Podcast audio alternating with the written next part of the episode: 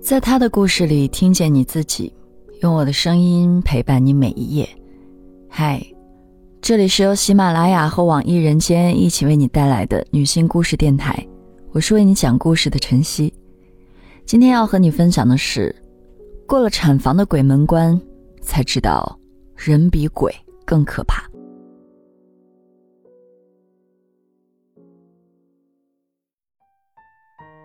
一天，我正推着治疗车准备进入下一个病房，就看见急诊护士和医生把躺着的孕妇平车往产房推，嘴里着急地说：“这个孕妇叫黎欣，怀孕三十九周，初产妇，送来急诊的时候已经破水了。麻烦的是她是臀位。”负责产房的助产士程玉听到后立刻着急了，一般臀位都顺产不下来。得直接送到手术室去做剖宫产，然后他让众人进手术室，并让护士叫张医生过来。众人在门口换好消毒拖鞋后，程玉在前方开道，其余几人推着平车紧随其后。一进入生产室，程玉手脚麻利地往产床铺上中单和护理垫，众人合力将孕妇小心翼翼抬上了产床。程玉准备监测胎心时，张医生推门而入，和程玉沟通了孕妇情况。在两人交代孕妇情况时，我和急诊护士做孕妇的交接工作。当我得知孕妇没有随从家属，也没有准备孩子的衣帽奶粉时，一下子懵了。张医生正准备助产，了解情况后对我说：“费用和需要签字的文件等生产完再说。”停顿几秒，他又问。急诊那边给孕妇抽血了吗？急诊护士很快回答：“血已经抽了，但输血全套结果得等明天下午才能出来。”按理说，医护人员给患者做任何手术或助产前，必须取得患者的输血全套结果。但现在这种情况明显不能等了。时间紧迫，张医生急忙问孕妇：“之前有没有做过任何手术？”有没有任何传染性疾病？孕妇虚弱地说没有。于是张医生立即拍板，马上准备臀位助产。半小时后，婴儿降生了。陈玉小声问张医生：“脚上没伤口吧？要不要赶紧回去洗洗？”张医生不在意地笑了笑，说：“有个小伤口，不过产妇没有传染病，不用担心。”然后张医生将婴儿交给我，我把孩子抱到产妇离心边上，让她看看孩子。离心缓缓睁眼，看了看我怀中的婴儿，然后她闭了眼，没有说话。我以为她是太过疲惫，就把婴儿轻轻放在她怀里，让她给宝宝喂奶了。离心再次睁开眼看着我，她解开前胸的几颗纽扣。缓缓将乳房凑到了婴儿的嘴边，我松了一口气。产后观察两小时后，我们就该把产妇和新生儿送出产房了。我刚把离心和孩子推进病房安置好，其他产妇的家属就立即兴致勃勃地凑上前来，围着孩子左右端详。一个大妈还拿出了一整套衣裤袜帽。我再三道谢后，跟大妈一起麻利地替孩子穿上了衣服。离心盯着我们看了会儿，缓缓地说了句“谢谢”。十分钟后，离心的床头柜上堆满了其他产妇家属送来的生活用品。我忍不住问他家属的联系方式、父母什么的，他却说自己没有家属。第二天一早，我回到护士站，旁边的行政护士问我：“离心是怎么回事？家属也不来，住院费也没交，而且一整天不吃饭。”更奇葩的是，他居然光着脚去厕所。这刚生完孩子，也真糟践自己，不知道精神有没有问题啊？等我走到病房门口时，正好看见黎心给孩子喂奶。孩子在黎心怀里慢慢吮吸着乳汁。虽然没有家属陪伴，没有任何用品准备，没有太多言语，可这些都不妨碍她成为一个母亲。这时，程玉脚步匆匆走进病房，让黎心和我赶紧跟他去一趟医生办公室。办公室里只坐着主任和另外几名医生。我们刚坐下，主任问黎欣：“之前是否做过产检？”黎欣看了主任一眼，说：“做过一次。”主任语气沉郁地说：“刚刚检验科打电话过来了，他有艾滋。”主任话音刚落，我的心脏似乎猛地一下被死死攥住。我想到了张医生脚上被血液污染的伤口，想到了离心一直以来的怪异，想到了他怀里这个孩子。如果他有艾滋，那张医生怎么办？孩子怎么办？哪成想，离心却镇静的令人害怕。主任看到他这副样子，差点没跳了起来，大声问他：“为什么骗医生说没有传染病？给他助产的那个张医生被他的羊水血液污染了脚上的伤口。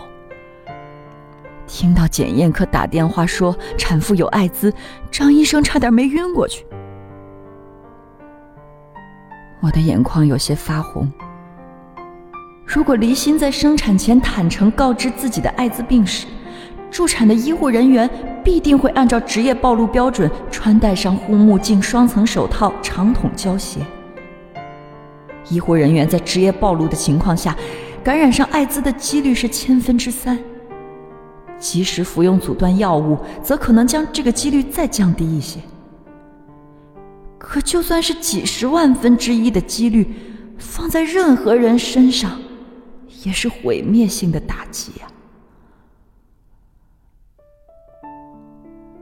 过了一会儿，李欣抬起头，语调平缓地说：“算张医生倒霉。”主任本来就生气，听他这样一说，几乎暴跳如雷，大骂李欣不是人，合着帮他生孩子还是错了。李欣冷哼一声，不再说话。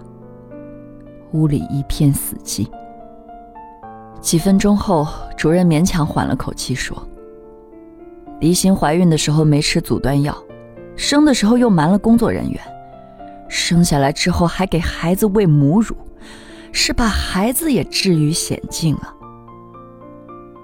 HIV 阳性的女性并非不能生儿育女，但不做任何干预措施，HIV 母婴传播的概率可高达百分之十五到百分之四十五。”所以，艾滋母亲必须从怀孕初期就要接受严格的医疗手段来进行母婴阻断，包括怀孕期服用抗病毒药物，生产时避免侧切或使用产钳，生产后禁止母乳喂养。而离心则完全避开了这三条干预手段。看着睡得正香甜的婴儿，主任缓了语气，建议马上给孩子做检测，并且给他服用艾滋阻断药。他善意的提议却被离心拒绝了。主任愣了一下，过了一会儿说：“不用担心钱，这个药物是国家免费领取的，不要钱的。”离心还是拒绝。我们几个人都难以置信的瞪着他，主任更是气得青筋暴起，大骂离心对自己的孩子的命不珍惜。激烈的争执声吵醒了婴儿。离心把孩子抱起来，走出办公室前，说：“没什么大不了的，死了就死了，本来之前也准备打掉的。”自那以后，我们轮番给离心做思想工作，但他一口咬定不吃药。监护人不同意，医护人员就无法擅自做主给孩子喂阻断药。我们最后还是在理智的压迫下屈从于现实。再次见到张医生是在两天后的夜班，当时我正提着一只医疗垃圾袋站在处置室门口，垃圾袋里装的是一个成型的胎儿，早已死透，是自然流产。程玉说这是自然界的优胜劣汰，死胎产出后，产妇家属立即表示交由医院处理。程玉将装有死胎的垃圾袋塞到我的手里。催我赶紧扔进处置室。我站在门口，有些茫然。处置室里放着几只大的医疗垃圾桶，怎么看，这几只垃圾桶都不该是胎儿的归宿。在我发呆时，张医生从隔壁准备室出来，跟我说：“把垃圾袋放在垃圾桶旁边就行，一会儿有专人来收。”才两天没见他，他憔悴了很多，嘴唇苍白。我问：“有人来收，送哪儿去？”张医生说：“会送去环保部门处理，还有些私人医院是直接把这种死胎扔进河里的，或者让家属出几十块钱雇个人把死胎和胎盘一起埋树下当肥料。”从那一刹那，我想到了离心的那个孩子，我甚至觉得此刻手中的垃圾袋里提着的，就是那个很可能已经感染艾滋的孩子。他体内的病毒正啃食着他小小的躯体，然后随着各种医疗垃圾一起被运往未知的终点。他的生与死从来都由不得自己。晚上十点半，我从配药室走出来时。另一个实习护士从病房的那边走了过来，对我说：“离心好像跑了，找了半天都不见人。”我心脏骤然紧缩，把手里的输液瓶交给另一个实习护士后，就开始沿着走廊两侧的安全通道搜索起来。最终，我在五楼的走廊窗户旁找到了离心。他抱着儿子站在风口，看我快步走来。他脸上难得浮现出一丝诧异，随后勾起嘴角，露出一丝笑意，说：“你们是不是以为我跑了？”我冷着脸问他：“跑这儿来干嘛？出来散步也不跟护士说一声？”离心微微侧着头说：“肿瘤科里多数都是一些要死的人了。”所以他想来看看。他问我，他是不是也快死了？我很想骂他活该，骂他害人害己。可看着此刻的他，我却骂不出口了。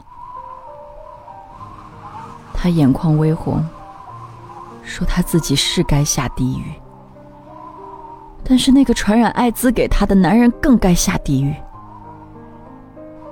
她和那个男人是在一次朋友聚会上认识的，男人长得不错，唱歌也好听，跟他表白，他立即就答应了。他们在一起的时间虽然不长，但是离心知道，他是爱那个男人的。验孕棒测出两条杠的那刻，离心开心极了。他自己打了车去医院，想进一步确定怀孕。结果就在那天，检查出 HIV 阳性。离心拿着检验单去质问他，那个男人却无所谓的笑了，还说，要不是离心太好上，根本没机会传染他。后来离心偶然发现了那个男人在艾滋病贴吧的大量留言，说得了艾滋后真爽。和女人发生关系都不用戴套了。那时离心才知道，原来那个男人是在恶意传播病毒。听到这儿，我终于忍不住问他：为什么不揭发这种烂人，反而这样糟蹋你自己？李心轻轻的笑了，他说。那个男人已经算半截身子埋进土里了，揭发他没用的，他自己已经被毁了，也没有那个闲心和公德心去为民除害。我实在难以理解他为什么这样还要生下那个孩子，而且还拒绝母婴阻断。离心说：“这个孩子。”可能是老天给他的最后一点恩赐。他活不了几年的，也不想靠着药物苟延残喘。他不想让这个孩子孤孤单单一个人在世上，要带着孩子跟他一起走。他活多久，他们母子俩就一起活多久？我被他自私的逻辑震惊到不知道说什么，问他为什么不和家人好好沟通沟通？他还这么年轻，不要太极端了。离心却说：“就让他父母当他死在外边了吧。”第二天傍晚，我来科室交换夜班，上白班的护士却突然告诉我，离心跑了，住院费一分没交，还差点把艾滋传染给张医生，居然有脸就这样跑了。离心是真的走了，他只带走了孩子，其他家属送给他的生活用品全被他胡乱塞在床头柜下层。三个月和一年后，张医生分别做了两次检查，结果都是 HIV 抗体阴性。后来他精神看起来倒是恢复了，也会像以往那样接收着从急诊转来的孕妇，只是更谨慎了。做完手术洗手的时候，会反复检查自己暴露出来的皮肤有没有细小伤口。在急诊孕妇的血液检查报告出来之前。他会一直心神不宁。有次医院拍医护人员职业暴露的宣传片，找张医生拍时，他背对着镜头，一直在哭。他说起担心被离心的血传染艾滋病的时候，觉得特别对不起自己的老公和儿子，很想自杀。今天的故事就分享到这儿，感谢你的收听。欢迎在音频下方留下你的感受和故事，与千万姐妹共同成长，幸福相随。我是晨曦，下期见。